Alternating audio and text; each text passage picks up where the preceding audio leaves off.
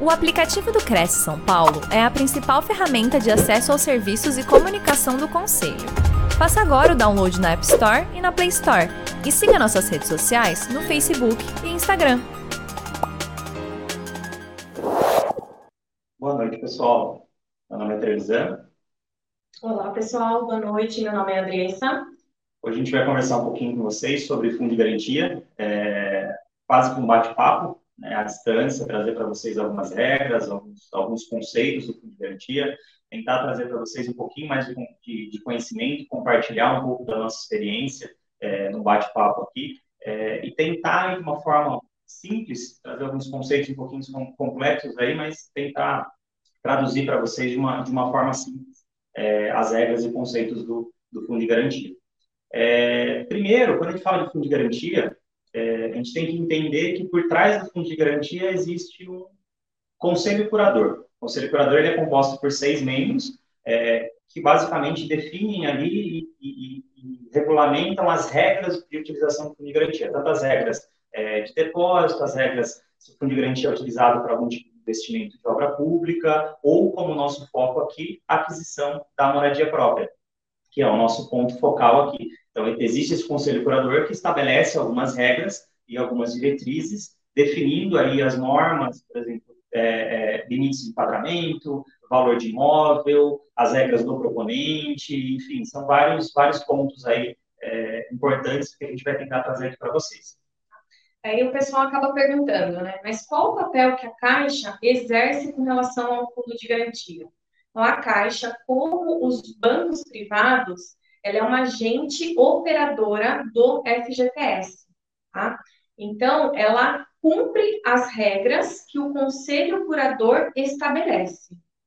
Exatamente. É, sempre que a gente fala de fundo de garantia, vem o nome caixa na cabeça, não tem jeito. Né? Se for de fundo de garantia, ah, vou usar o fundo de garantia na minha casa, é a caixa. Ah, eu preciso usar com fundo de garantia, é a caixa. Não é só a caixa que tem essa autorização grande parte dos bancos privados, instituições financeiras, é, agências de consórcio tem essa autorização para fazer o saque do fundo de garantia, tá?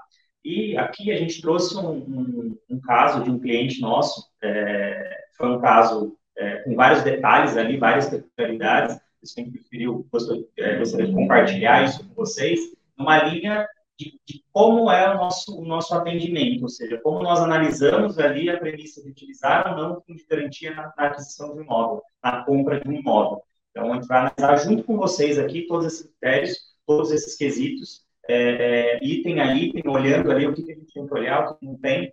Vocês vão observar, é um caso cheio de detalhes, onde a gente vai tentar trazer ali o máximo de detalhes possível. Na, na via de regra, num, num processo normal, você não analisa tantos pontos assim. Não você não analisa, ele não tem tantos pontos assim a serem analisados. A gente trouxe aqui, vamos dizer, um caso mais complexo para compartilhar isso com vocês, tá bom? Primeiro ponto que a gente analisa de um cliente é, ele tem 36 meses de, recolhimento de fundo de garantia? O que, que é isso? 36 meses. É, ele já trabalhou registrado aí durante 36 meses? O que o pessoal às vezes confunde é, ah, tem que ser 36 meses consecutivos? ou seja, ele tem que ter ficado mais de três anos em uma empresa? Não necessariamente. Ele pode ter ficado dois anos em uma empresa, aí ficou um ano desempregado, de repente ele arrumou mais um emprego, ficou seis meses, saiu, ficou mais um ano na outra. Se eu somar todos esses períodos, passou de 36 meses. O que a gente acaba analisando é financiamento ativo. Se o nosso cliente ele possui um financiamento ativo, tá? é, em qualquer lugar do país. É, então, a gente faz esse questionamento para o cliente, o cliente acaba retornando para a gente, e nesse caso, o nosso cliente, ele possuía um financiamento ativo de um terreno e de uma sala comercial. Aí, quando a gente questionou ele, ele falou, tá, você tem financiamento? Você paga algum, algum financiamento? Ele falou, não, tenho, tenho, tenho dois, né? É, primeiro que no, imposto de renda dele, a gente já deu uma olhada, viu que tinha ali, mas na entrevista, na conversa com ele, mencionou. Falei, não, tem dois. Falei, tá, mas o que que é? Porque o, o, o enquadramento desse financiamento, se esse financiamento está ativo, se ele continua pagando, é extremamente importante. A gente entender o, qual o enquadramento dele. E aí, nesse caso, como o Andrés comentou, ele tem uma sala comercial e tem um terreno. Se você parar só no financiamento ativo, financiamento ativo, ah, todo mundo escuta, ah, mas tem financiamento ativo e impeditivo. só é impeditivo se esse financiamento ativo está dentro do SFH e não dentro do SFI. O que, que é essa sopa de letrinhas, né? Que a gente está acostumado a escutar falar ah, SFH, SFI, SFH, Sistema Financeiro Habitacional, SFI, Sistema Financeiro Imobiliário. Qual, quais são as regras para o enquadramento no SFH, que é o nosso foco aqui? Sistema Financeiro Habitacional. Primeiro ponto, o imóvel tem que estar avaliado até um milhão e meio.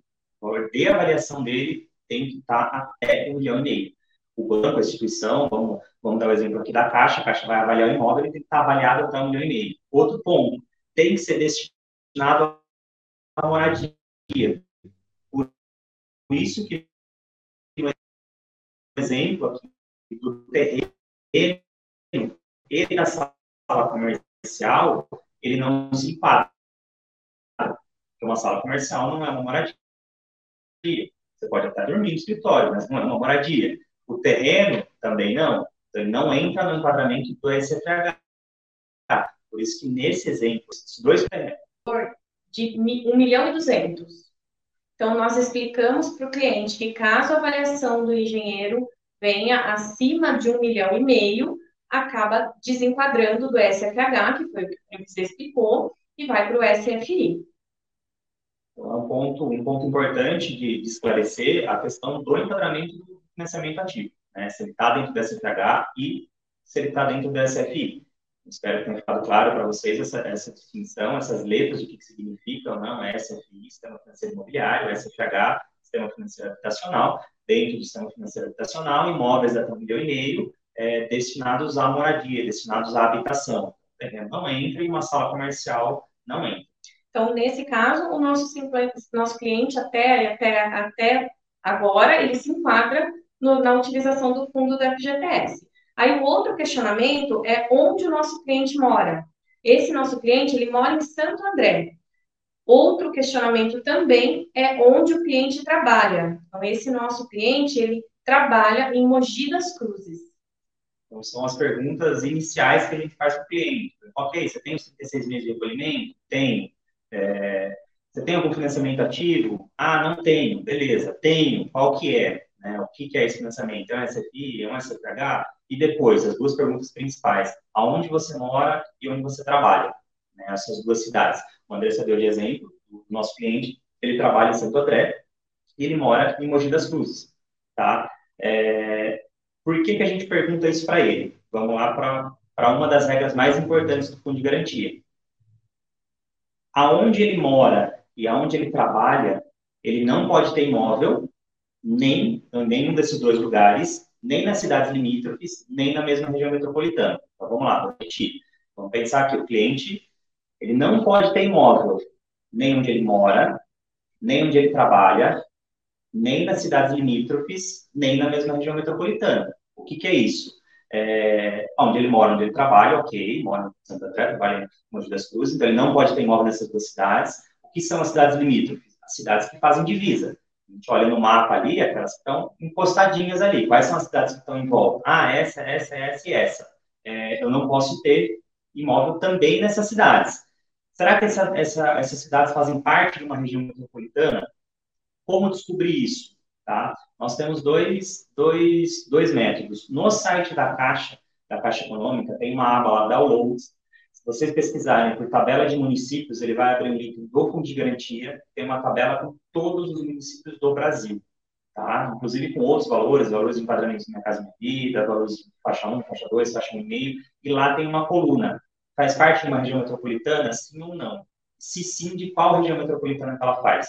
Nesse caso aqui do, do nosso exemplo, Santo André e Mogi das Cruzes. Faz parte da região metropolitana de São Paulo. O que, que é isso? É, um, é uma região ali, é, de um aglomerado de cidades que faz parte de uma, uma região metropolitana. Então, significa que não necessariamente eu não tenho que olhar só para a cidade onde ele mora e para a cidade onde ele trabalha, e nem as cidades limítrofes, eu vou um pouquinho além.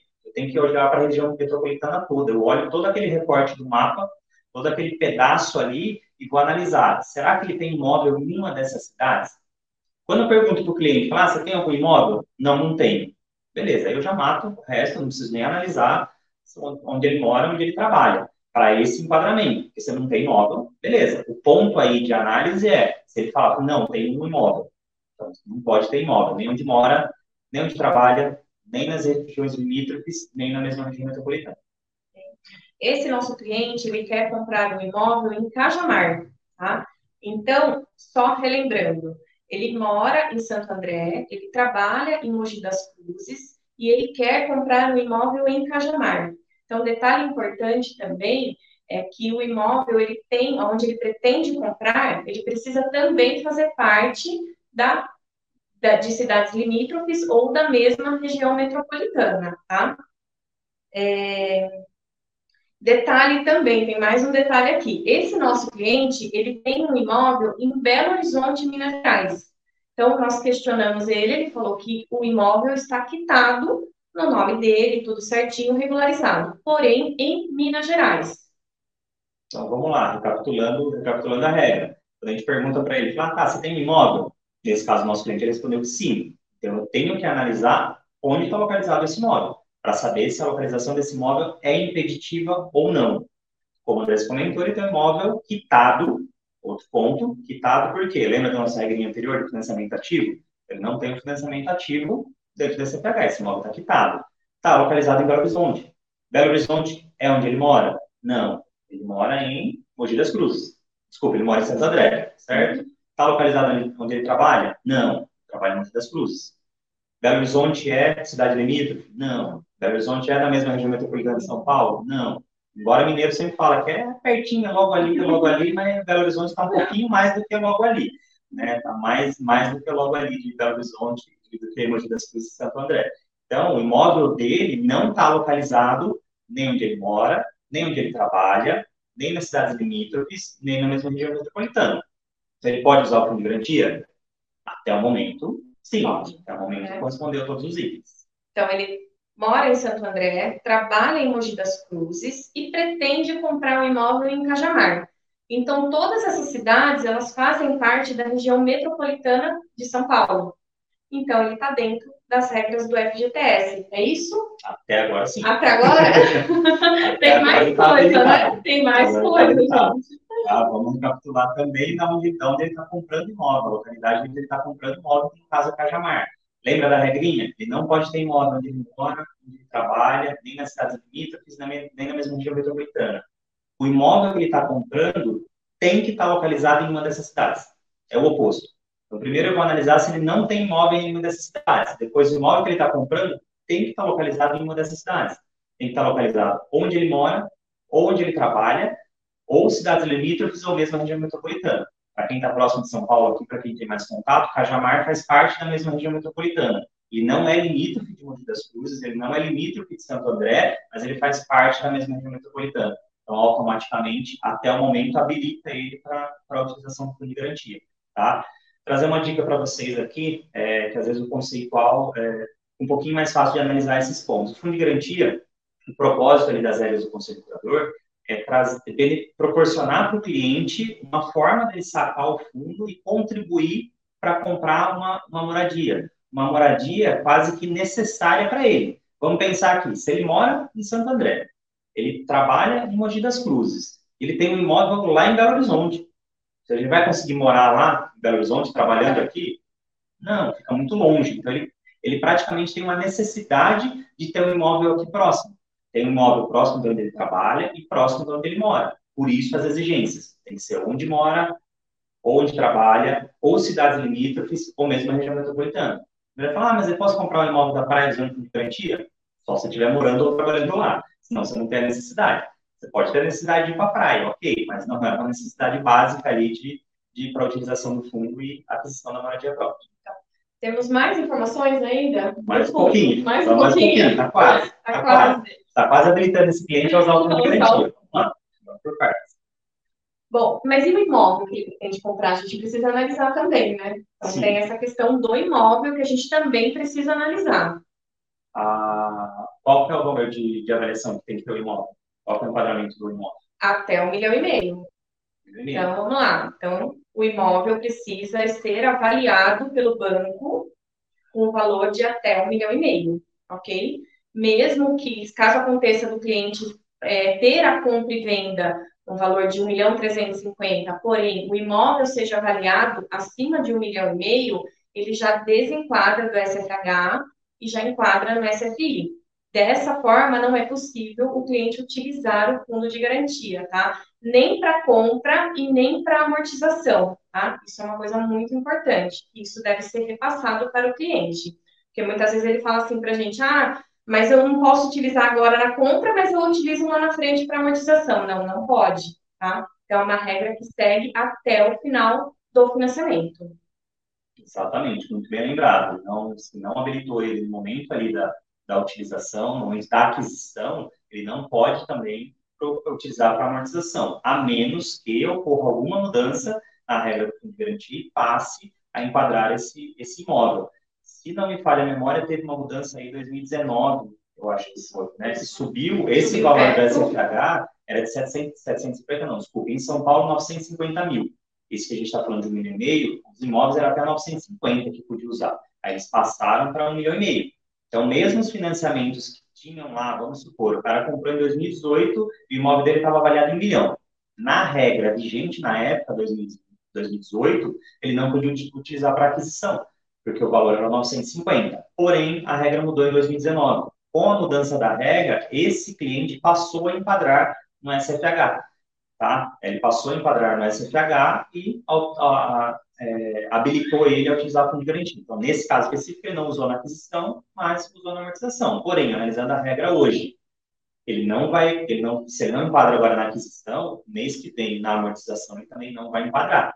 Então, não, não, cuidado com isso, porque alguns falam ali, principalmente no momento da concessão, no momento da venda, ah, não, não, compra agora que depois você, você consegue usar, depois habilita você a usar. Não, reforçando, a menos que a regra mude, o enquadramento continua igual. Essas mesmas regras que a gente está falando aqui para aquisição, é as regras que ele vai ter que atender para amortização também.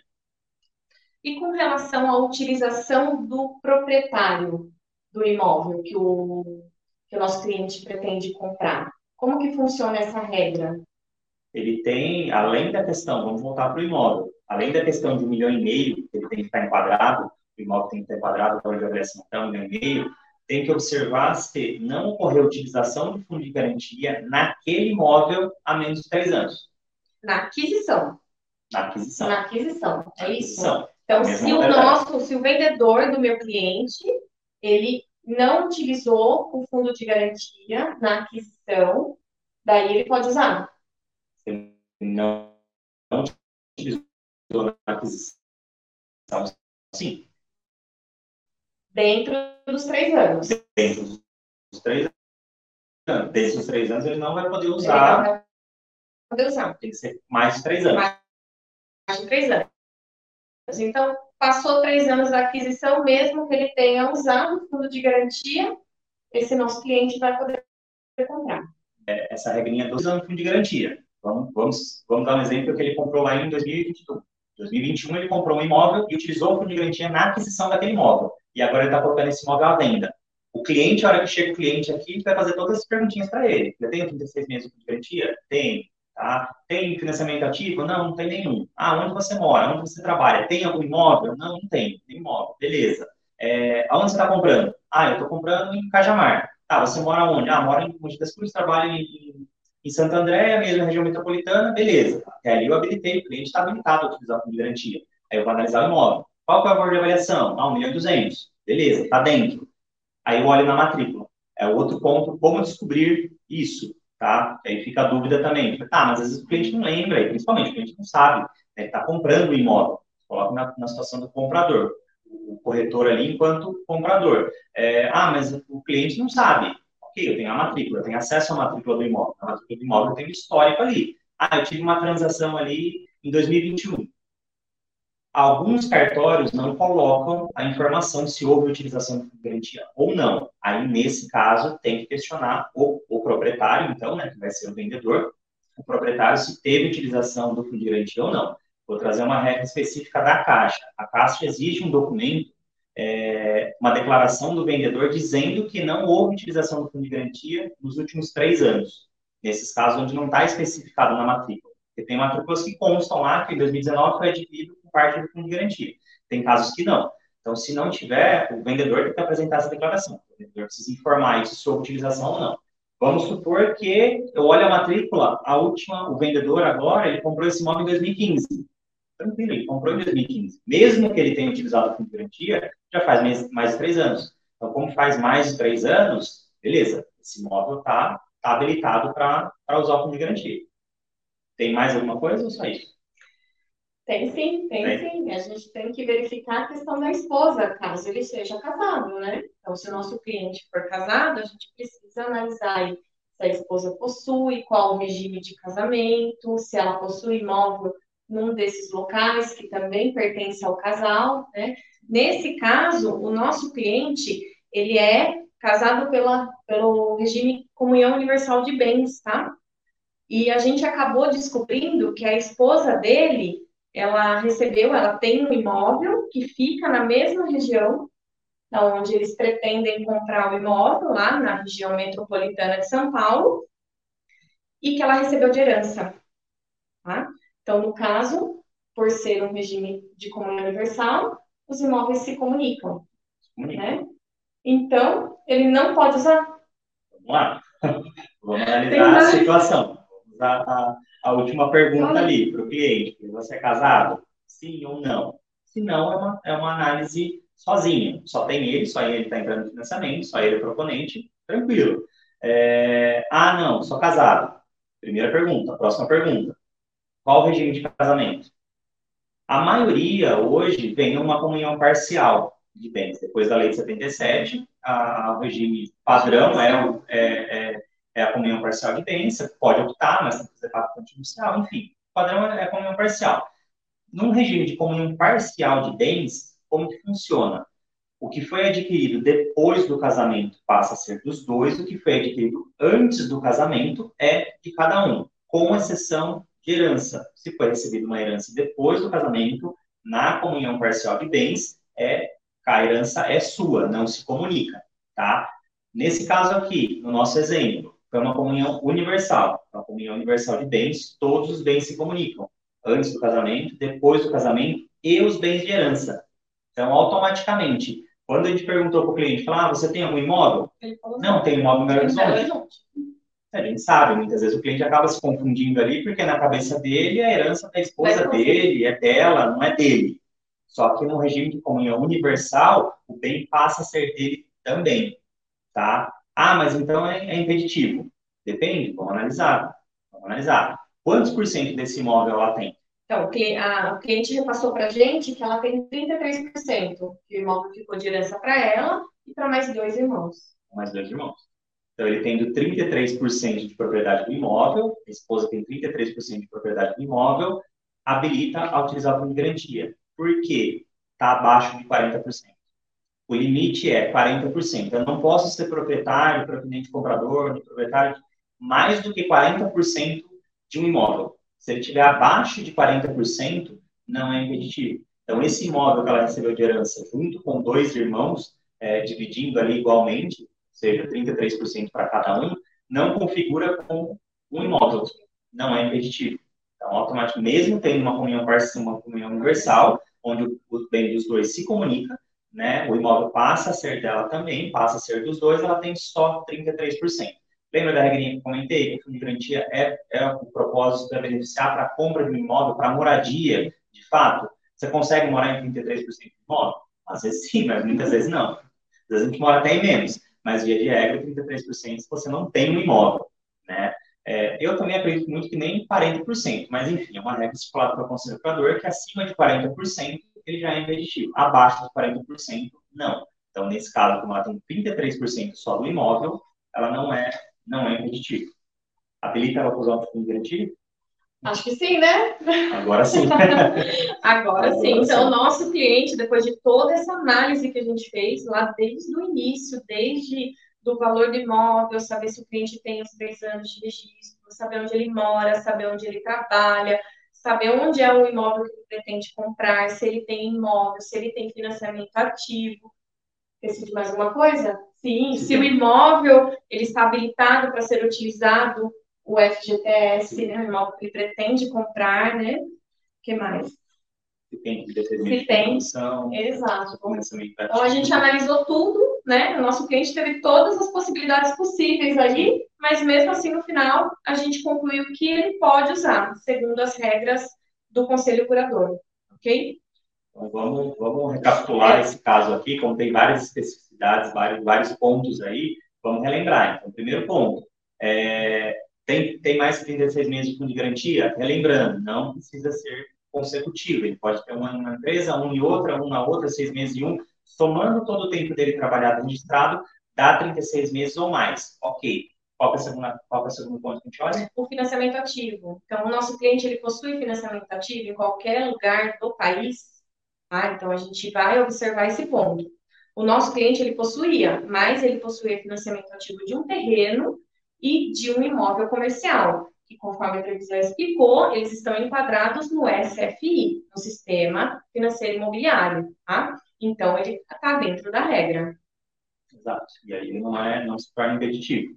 Né? Aí a próxima pergunta que eu vou fazer para o cliente é onde ele mora, onde ele trabalha. Vamos recapitular aqui.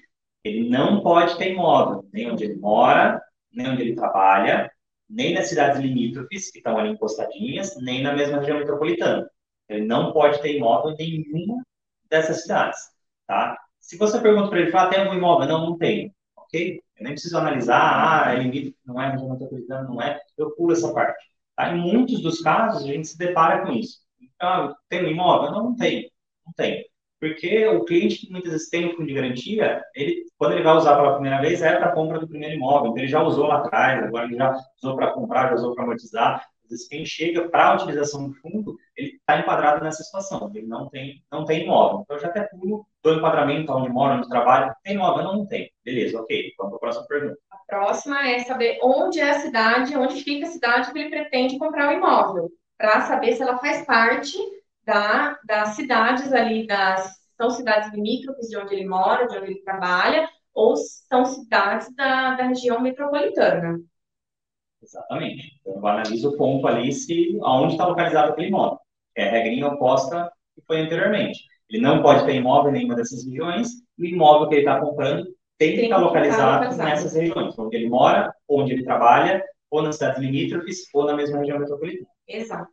Depois temos a regra da utilização do imóvel, né? Para o imóvel. Para o imóvel. Então, ele não pode ter sido é, objeto de compra com utilização do fundo com menos de três anos. Né? Então, o nosso cliente se enquadrava porque a utilização do fundo que o, que o vendedor tinha há mais de três anos. Então, estava dentro. Aí, vamos lá para a próxima. No, no caso do nosso cliente, a esposa dele, né, tinha adquirido o imóvel por meio de herança, porém, a parte, ela tinha a parte ideal do imóvel, que correspondia a 33%, e está dentro da regra também dos 40%, certo? Exatamente. Então, tinha menos de, de 40% de propriedade do imóvel, sendo ali que era uma comunhão universal, então o bem se comunicava, ou seja, menos 40% não é, não é impeditivo para a utilização do fundo de garantia.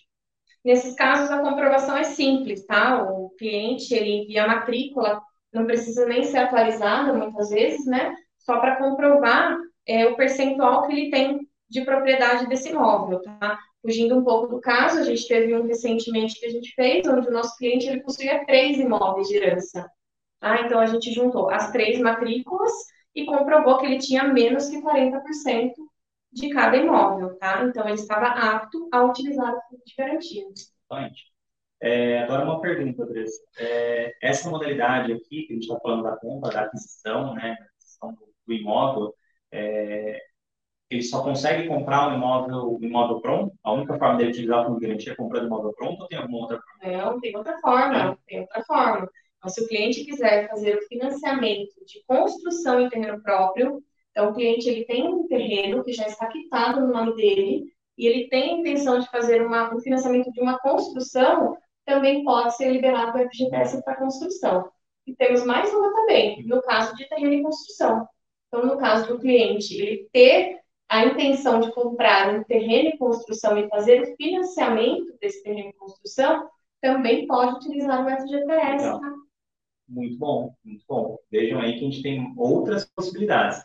Né? A Caixa ela trabalha com duas linhas de financiamento, que é a construção de terreno próprio, quando o cliente tem o terreno, ele tem interesse de construir lá, a Caixa consegue financiar, hoje consegue financiar até 100% dessa obra, é, e ainda nessa situação, enquadrando, claro, também tem todas essas regras de enquadramento para o cliente, aonde está localizado esse imóvel, se o imóvel vai estar avaliado abaixo de um mas atendendo tudo isso, ele pode utilizar o fundo de garantia na construção da casa dele, tá? Diferente de eu não consigo utilizar para compra do terreno, porque o terreno, lembra que a gente falou lá no comecinho, o terreno ele, ele não é uma, uma residência, porém, se eu tiver o terreno e quiser construir, eu habilito a utilização do fundo de garantia. E a mesma coisa que o Andrés comentou, se eu vou comprar o terreno e construir tudo junto, a Caixa também tem essa modalidade de financiamento, onde eu faço o financiamento da compra do terreno mais a construção. E junto eu consigo colocar a utilização do fundo de garantia. Entendendo todas essas regras, eu habilito o cliente a utilizar o fundo de garantia na compra do terreno junto com a construção. Então, pensem aí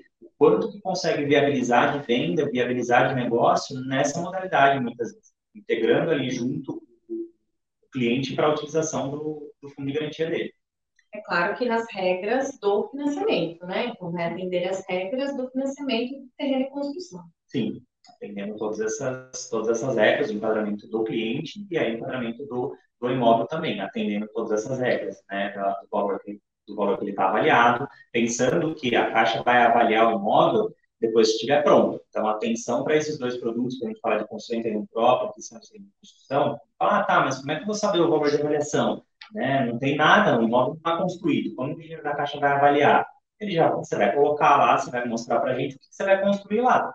E o terreno, o dinheiro já vai avaliar aquilo como se pronto estivesse. Você já acabou aquela casa, quando ela acabar, quando ela, quanto ela vai estar avaliada? E aí, vamos analisar se ela vai estar abaixo de um milhão ou não, para enquadrar dentro do, do SFH. Exato. Ah, eu tenho mais uma dúvida aqui com relação aos três anos de registro. É, tivemos um caso aí também que o, que o nosso cliente, ele era funcionário registrado, ele tinha mais de três anos de registro, só que por ele não tinha registrativo. Então, ele passou a ser empresário. E ele tem um FGTS lá. E aí, pode usar?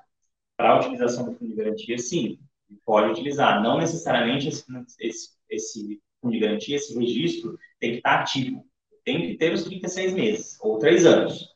Tranquilo. Se eu tenho isso, mesmo que eu não tenha mais um registro hoje, como a Andressa comentou, ah, virou empresário, não fez o saco de fundo de garantia, o fundo de garantia está lá parado, posso utilizar? Posso.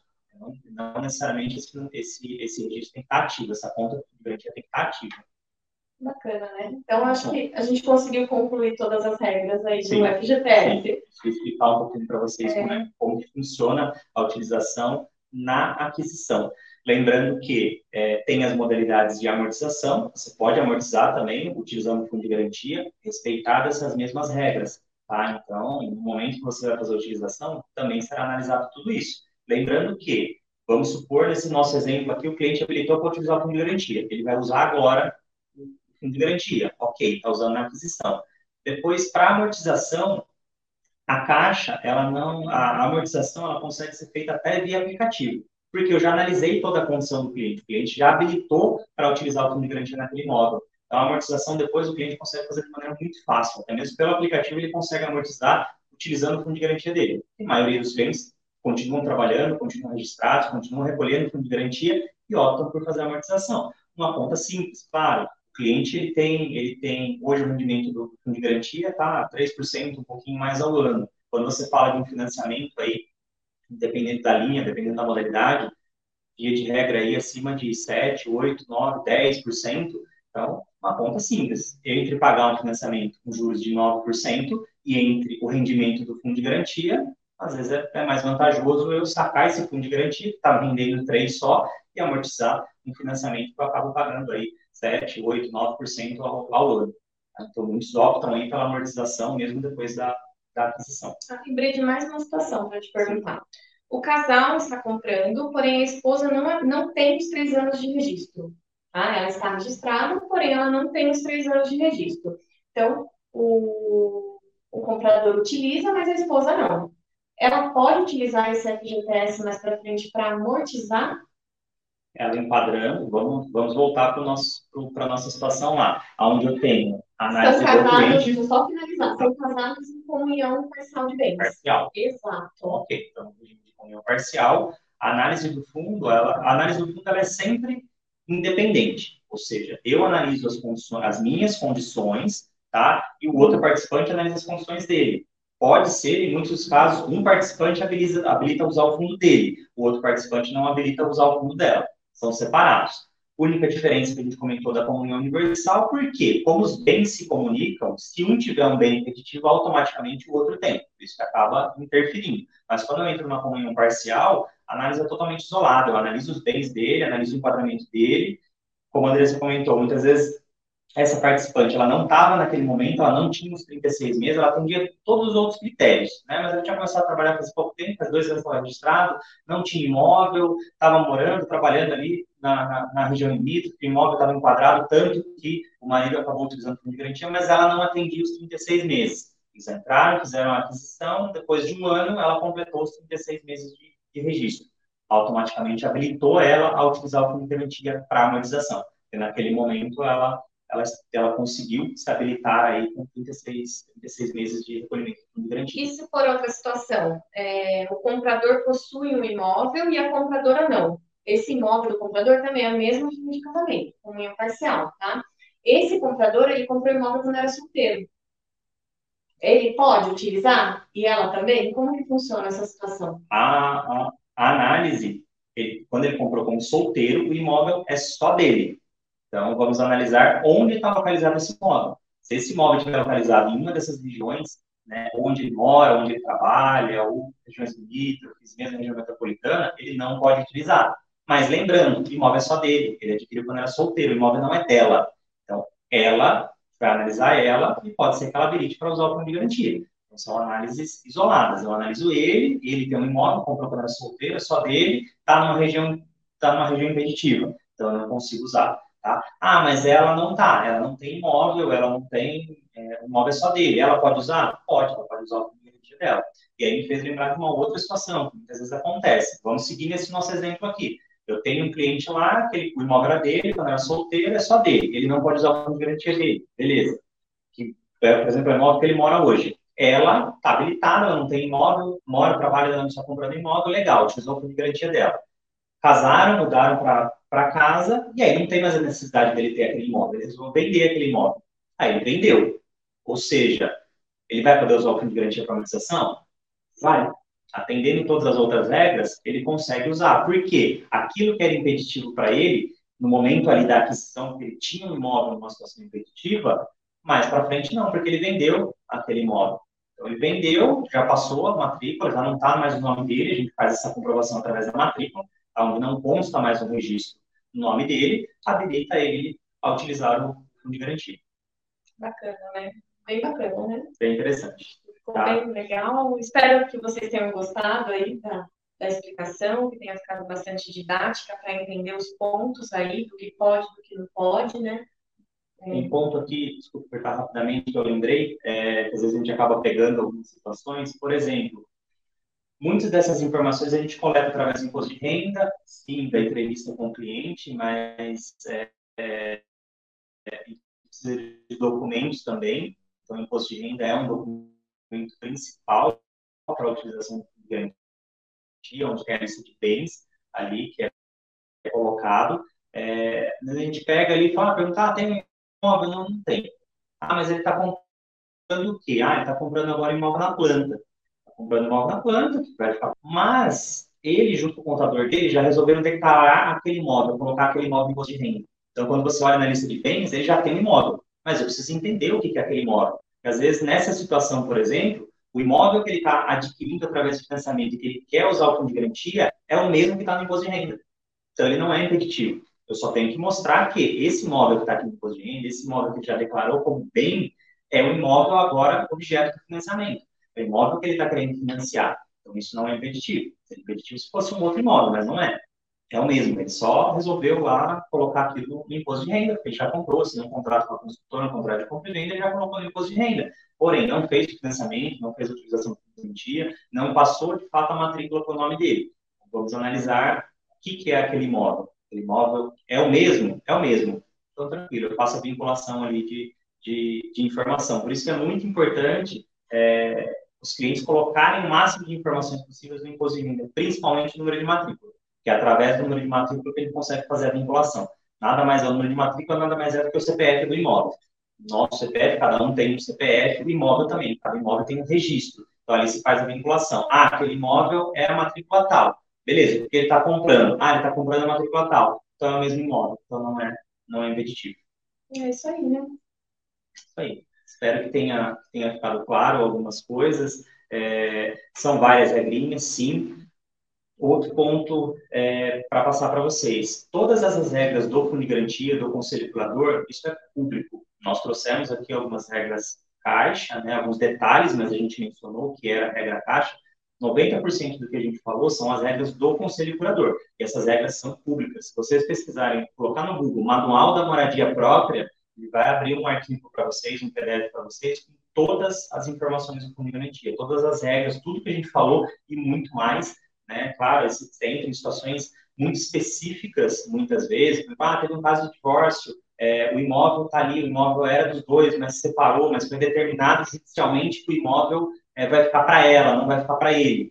Então, se o imóvel vai ficar para ela, vai ficar para ele, pode ser que ele autorize ele a usar o fundo de garantia, porque foi determinado judicialmente, ele não tem mais o imóvel. Enfim, tem outras regrinhas ali, mas são situações muito específicas. O que a gente trouxe aqui, ainda com uma riqueza de detalhes, foi um fluxo aí padrão, vamos dizer assim, de, de, de atendimento. Né? Algumas perguntinhas que a gente faz para o cliente, que a gente repetiu várias vezes, né?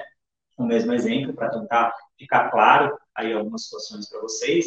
É, principalmente aí que a gente estava conversando no começo, é, o potencial que tem de alavancar isso, de alavancar vendas.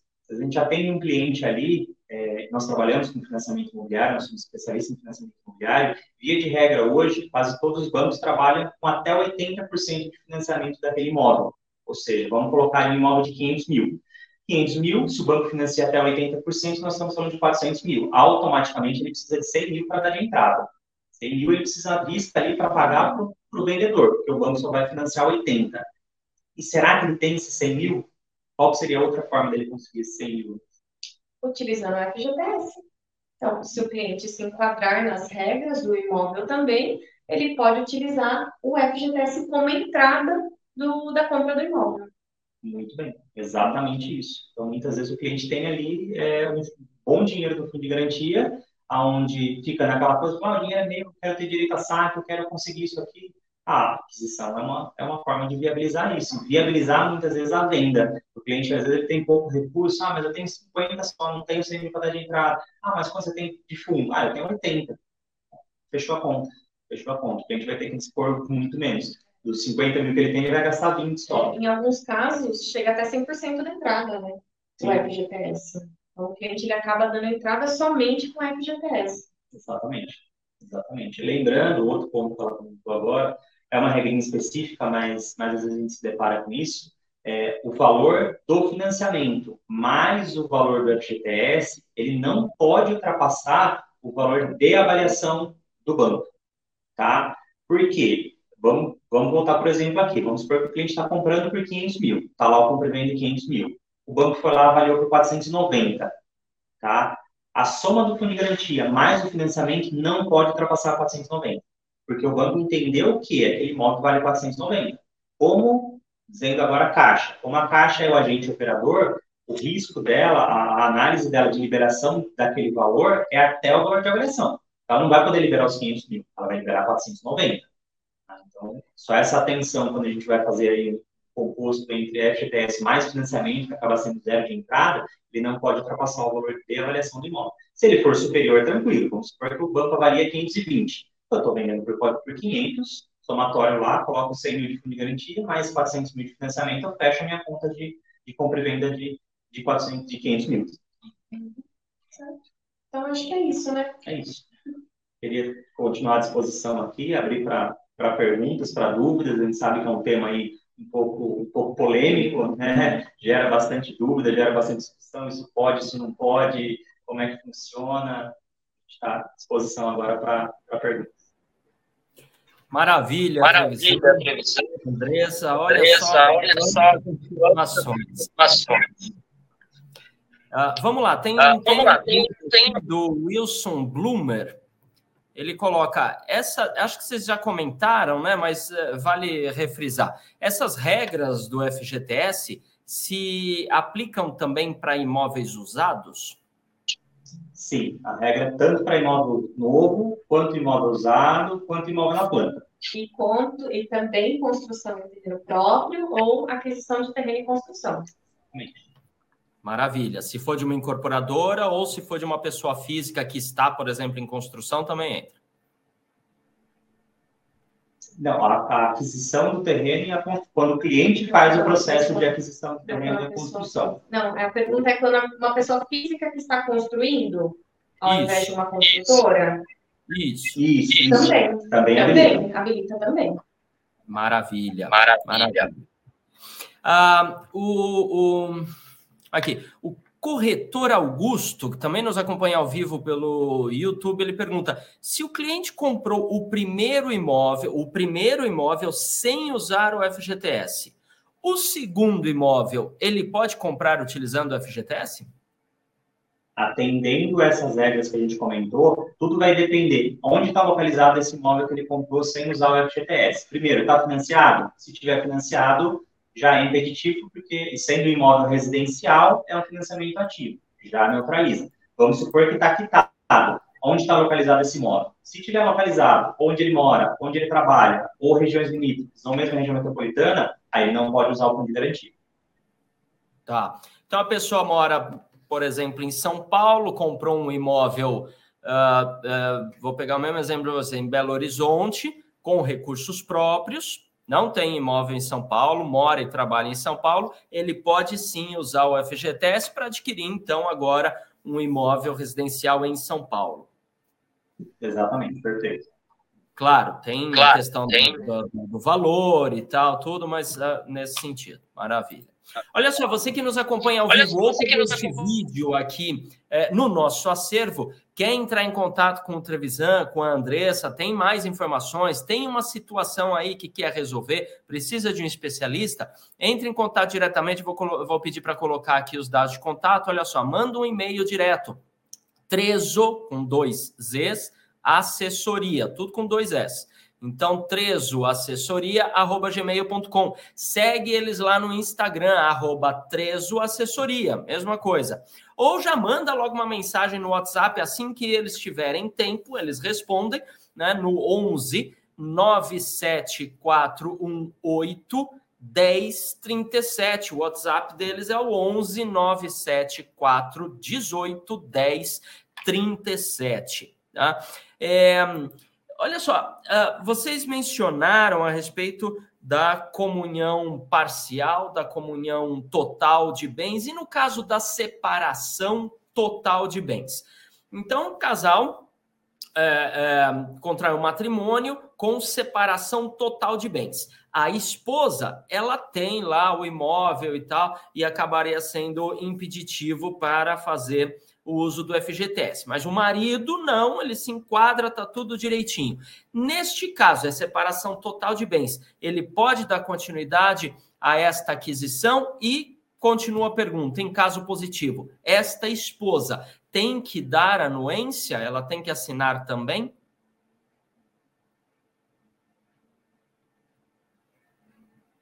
de bens. Pode continuidade a esta aquisição e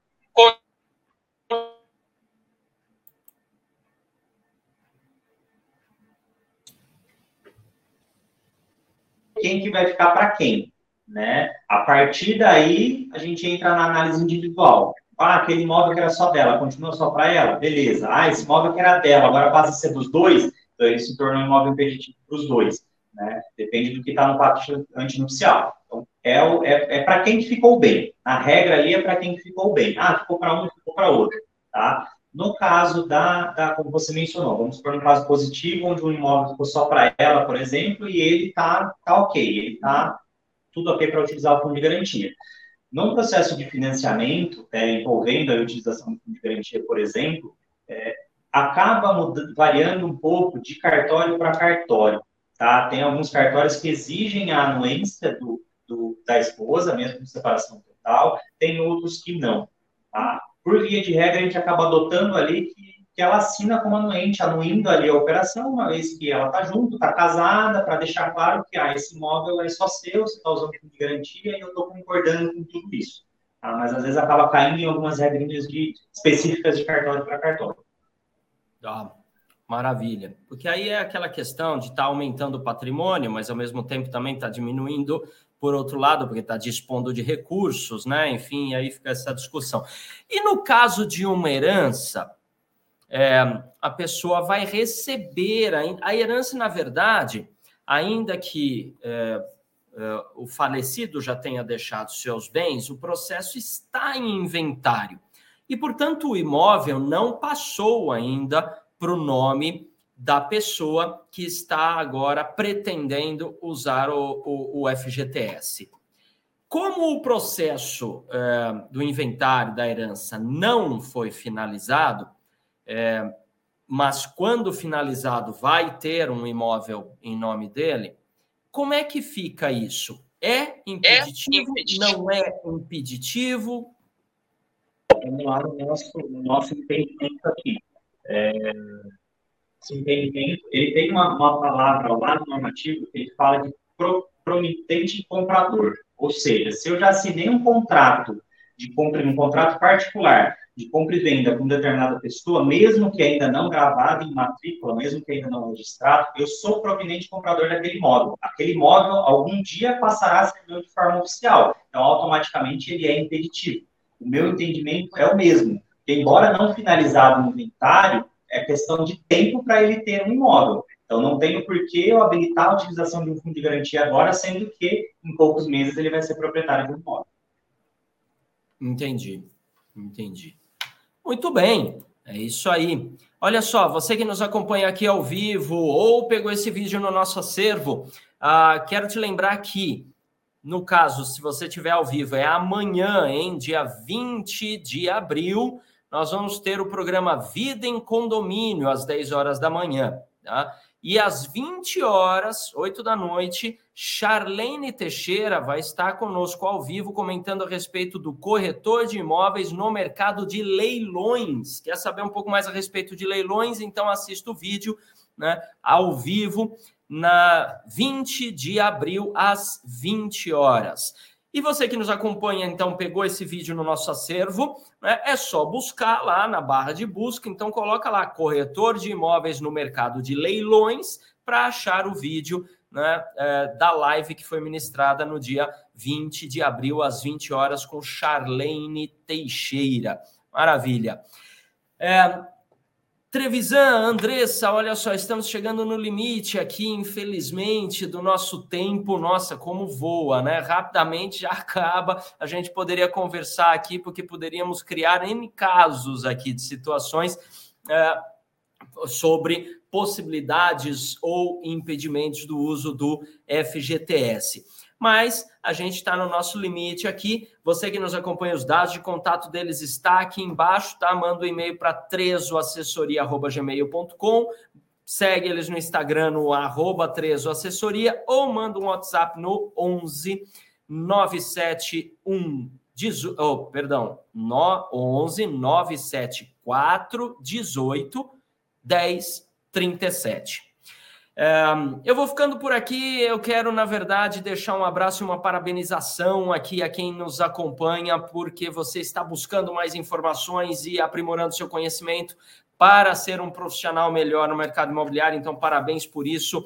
Trevisan, Andressa, que fantástico tê-los aqui. Muito obrigado pela sua participação. Quero estender aqui os nossos mais profundos agradecimentos em nome de toda a diretoria do Cresce na figura do seu presidente José Augusto Viana Neto, pela disponibilidade, pela disposição e despojamento de compartilhar conhecimentos de forma voluntária aqui conosco. Então, parabéns por essa atitude, muito obrigado pela presença aqui na Quarta Nobre. E para a gente encerrar, então, a nossa, a nossa live aqui com chave de ouro, eu vou pedir para o Trevisan e para a Andresa deixarem aí a mensagem final para quem nos acompanha. Oi, pessoal. Então, quero agradecer, agradecer ao Cresce, agradecer a todos que estão assistindo e obrigada aí por participarem.